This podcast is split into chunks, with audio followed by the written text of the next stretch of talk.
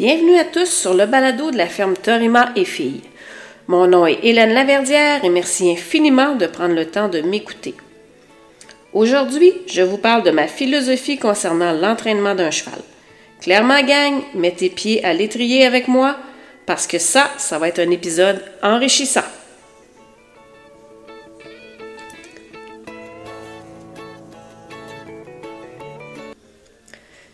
Bien évidemment, on n'a pas tous les mêmes attentes lorsque vient le moment de parler d'entraînement.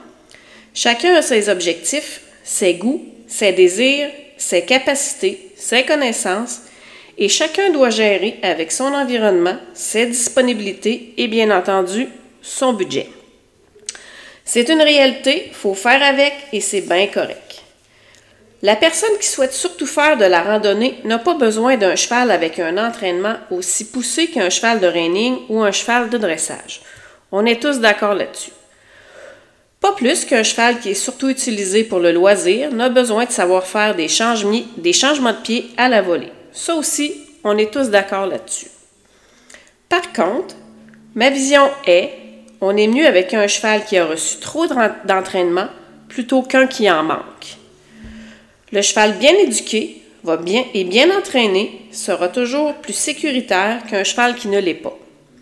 Pour moi, un cheval bien entraîné est celui que je peux confier à un enfant de 10 ans ou à un débutant et qu'il va être en mesure de faire ses affaires sans difficulté. Votre cheval de randonnée a une base de reining? Fine! Faites-vous des petits pivots dans les sentiers. Votre cheval de loisir est un pro de la performance? Good! Faites-vous des pas de côté dans votre manège? Mais si votre cheval n'a pas des bases solides, oubliez ça l'arrêt d'urgence en le pliant. Oubliez le tournant serré dans le sentier étroit. Oubliez, oubliez ça, une longe en manège quand vous manquez un peu de temps. Si vous et moi, on va faire un petit tour chez un commerçant de chevaux ou dans un encan, on risque de trouver quoi d'après vous? Pas mal sûr qu'on va retrouver une bonne quantité de chevaux, plus ou moins éduqués, qui sont ramassés avec des gens sans expérience et la situation a tourné au drame ou quelque chose dans le genre. On va aussi retrouver des chevaux agressifs ou malmenés parce qu'ils n'ont pas eu la chance d'avoir une bonne éducation et qu'ils se sont promenés d'un endroit à un autre où ils se sont revendus à multiples reprises. Puis ça, c'est bien triste, car c'est pas de leur faute. En fait, c'est la faute de l'humain. L'humain, souvent bien intentionné, mais qui manque soit de connaissances ou soit de temps ou de budget, puis des fois, il manque de gros bon sens. Il y a des fois qu'on dirait que les babines ne suivent pas les bottines. J'ai lu un article une fois, mais je me souviens plus de qui, qui, était, qui en était l'auteur, mais c'est quelqu'un du genre Tom Dorrance, Ray Hunt, Buck Brennahan. Puis en passant, n'hésitez pas à lire et regarder tout ce qui vous tombe sous la main concernant ces hommes à chevaux. Ils sont carrément géniaux. L'article disait ceci en gros.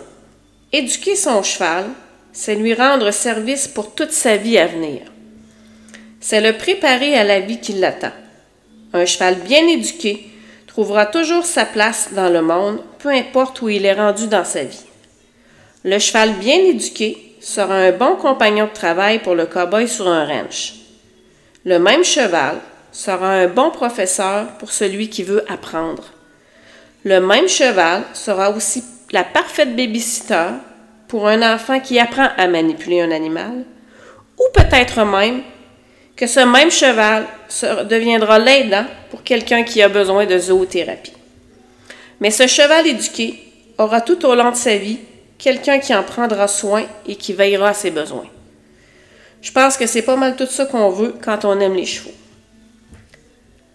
Quand je commence à entraîner ou travailler avec un cheval, il y a certaines règles pour lesquelles je ne fais aucun compromis. La sécurité, la durée minimum du travail et la santé de l'animal. Je vous explique. Pour moi et les gens qui travaillent avec moi, la sécurité est essentielle. Moi, c'est mon métier, pour d'autres, c'est un loisir, mais dans tous les cas, pas question de mettre nos vies en danger pour éduquer des chevaux. La vie est trop précieuse pour ça. Quand je parle de sécurité pour les humains, je parle de chevaux hors contrôle, je parle d'un environnement inadéquat, genre écurie, terrain, clôture, etc. Et je parle d'un équipement qui est en mauvais état. La sécurité des chevaux est aussi importante, bien qu'elle vienne après celle de la vie humaine. les chevaux doivent être aussi travaillés et hébergés dans des environnements sécuritaires et être manipulés par des gens compétents qui vont s'assurer qu'ils ont tout ce qu'ils ont besoin. En ce qui me concerne, et peu importe l'objectif choisi pour un entraînement, la durée de l'entraînement d'un cheval doit être d'au moins trois mois et se faire sur cinq à six jours semaine. Et je parle bien d'un objectif choisi. Je vous donne un exemple. On envoie un cheval pour le débourrage, on envoie un cheval pour une progression vers le cavalier 4, etc. L'objectif sera le vôtre. Mais en bas de trois mois, la base du cheval ne sera pas assez solide et vous ne serez pas satisfait et l'entraîneur va être déçu. Et pour certaines choses, c'est plus long. Monter un cheval de reining en tenant compte d'un débourrage fait correctement, on parle d'au moins un an de plus. Finalement, un cheval doit se présenter chez l'entraîneur en bonne santé. Dents de loup enlevé si c'est un jeune cheval, conditions physiques de base bonnes et avec son test Cogan et ou les autres exigences qui seront demandées. Par exemple, ici, ça prend les vaccins de base. En ce qui concerne la philosophie d'entraînement, proprement parlé, voici mes quatre grandes lignes. Long ride et wet saddle pad, se mettre en situation positive et gagnante, récompenser l'effort, tolérance zéro face au niaisage. Je vous explique plus profondément. Alors, long ride and wet saddle pad.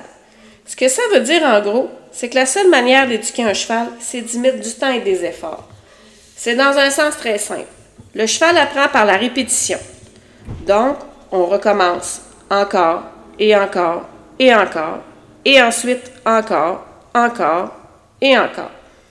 Si le cheval n'a pas compris, et là je prends pour acquis que vous, vous, vous maîtrisez d'abord les choses que vous souhaitez apprendre à votre cheval avant de l'éduquer.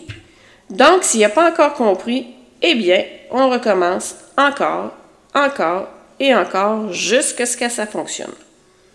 C'est pour ça que c'est long et c'est du travail. Voyons, pardon. C'est pour ça que c'est long et que c'est du travail d'entraîner un cheval. C'est pas comme une motocross.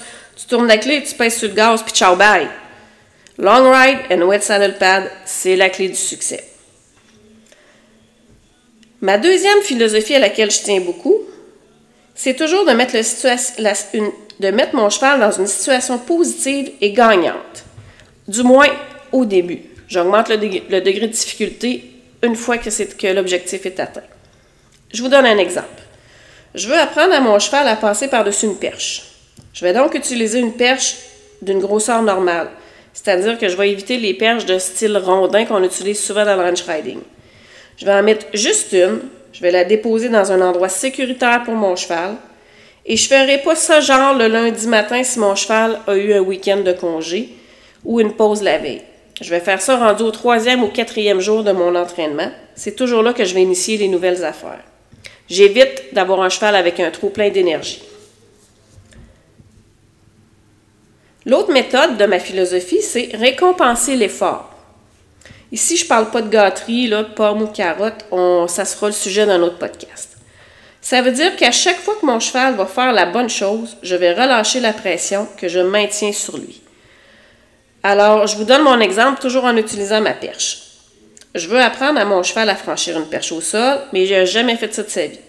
Puis il n'est pas convaincu de mon idée. Il décide donc de se pousser soit à gauche, soit à droite, afin d'éviter la perche. Voici donc comment je vais procéder. À chaque fois qu'il va, se déplacer dans une direction autre que face à la perche, je vais mettre de la pression. Je vous explique. Il se pousse à gauche, j'ouvre ma reine d'ouverture à droite et je mets une pression avec ma jambe gauche. S'il se remet face à la perche, je relâche toutes mes pressions et j'attends qu'il se sente confortable face à la perche. S'il ne se met pas face à la perche, je vais tout, simplement augmenter soit la pression de ma main, soit la pression de la jambe, voire même les deux. Ma pression va augmenter ou diminuer dépendamment de la réaction du cheval. À chaque fois qu'il va prendre la porte que je vais lui offrir, à chaque fois qu'il va prendre une bonne décision, donc dans notre exemple, passer sur la perche, la pression sera presque inexistante. Mais à chaque fois qu'il va prendre une direction haute, la pression va augmenter. Je vais donc récompenser l'effort. Je ne suis pas focusé sur le résultat, mais sur l'effort. À force de développer l'effort, on va arriver au résultat. C'est possible, si mon cheval n'est pas vraiment rassuré, qu'on passe pas la perche à ce moment-là. Mais c'est pas grave, parce qu'à chaque fois qu'il va faire un effort dans la bonne direction, je vais relâcher ma pression et au final, on va y arriver. Ma quatrième philosophie, et non la moindre, c'est ma tolérance zéro pour le niaisage. Je suis super patiente dans les apprentissages, je prends mon temps et je répète, et cela tant que je sens de l'effort. Comme je le disais tantôt, je focus sur l'effort et non pas sur le résultat, mais je tolère pas le niaisage. Je reprends le même exemple que précédemment, la perche. Ça fait plusieurs fois, sur plusieurs jours, que le cheval passe sur la perche. C'est un exercice qui est maîtrisé. Et là, soudainement, un matin, ça ne tente plus de faire la perche. Et là, on s'entend, j'ai éliminé le facteur de santé physique, car je sais que mon cheval est en bonne santé et sans douleur, car c'est quelque chose qui est validé à tous les jours, à chaque fois qu'on ride, au moment de l'échauffement. Donc, ce matin-là, le cheval n'a juste pas le goût de faire la perche. Eh bien là, mon animal doit comprendre que ce n'est pas une option. Régresser sur un exercice maîtrisé, ce n'est pas une option. Et là, j'entends plusieurs d'entre vous me dire Ouais, mais mon cheval a le droit de me dire non. Et là, je mentionne, tel que j'en ai parlé dans l'épisode 1, si votre relation avec votre cheval vous convient et que vous êtes heureux, je suis vraiment contente pour vous. Mais en ce qui me concerne, un refus, c'est pas acceptable. Si l'exercice est maîtrisé, que mon cheval est en bonne condition physique et que nous sommes dans les mêmes conditions environnementales que la veille, on ne parle pas d'une perche différente ou d'une autre couleur ou d'une perche à un endroit différent dans le manège. On parle d'un refus parce que le cheval n'a juste pas le goût de le faire, le cheval va devoir passer la perche. Parce qu'aujourd'hui, c'est la perche, mais demain, ça va être le départ au galop, ou ça va être l'embarquement dans la remorque, ou le traitement du vétérinaire. C'est une roue sans fin, au final, qui commence si on tolère ça. Ça ne veut pas dire que je ne porte pas attention au cheval. Ça ne veut pas dire que je m'interroge pas. Je m'assure que mon cheval ne refuse pas pour des raisons physiques ou environnementales, mais qui refuse de le faire, mais refuser de faire l'effort n'est pas acceptable pour moi. Il a clairement le droit de ne pas être parfait, mais il se doit d'essayer de faire le travail qu'on lui demande. Voilà, c'est mes quatre grandes lignes concernant ma philosophie d'entraînement. C'est relativement simple à faire, ça demande juste du travail et de la constance. Un cheval, ça s'éduque pas tout seul à coup de Kleenex, ça prend du temps, de l'énergie de la discipline et de la passion. Beaucoup de passion. J'espère que ça va vous aider. Un petit, dernier, euh, un petit dernier mot positif en terminant. Ne jetez jamais, jamais la serviette. À la place, utilisez-la pour essuyer votre soir et recommencer. Amusez-vous, il n'y a rien de plus cool que ça. Merci de votre écoute. Suivez-nous sur Facebook, TikTok et Instagram et au plaisir. La ferme My Fille, une histoire de famille, une passion pour l'excellence.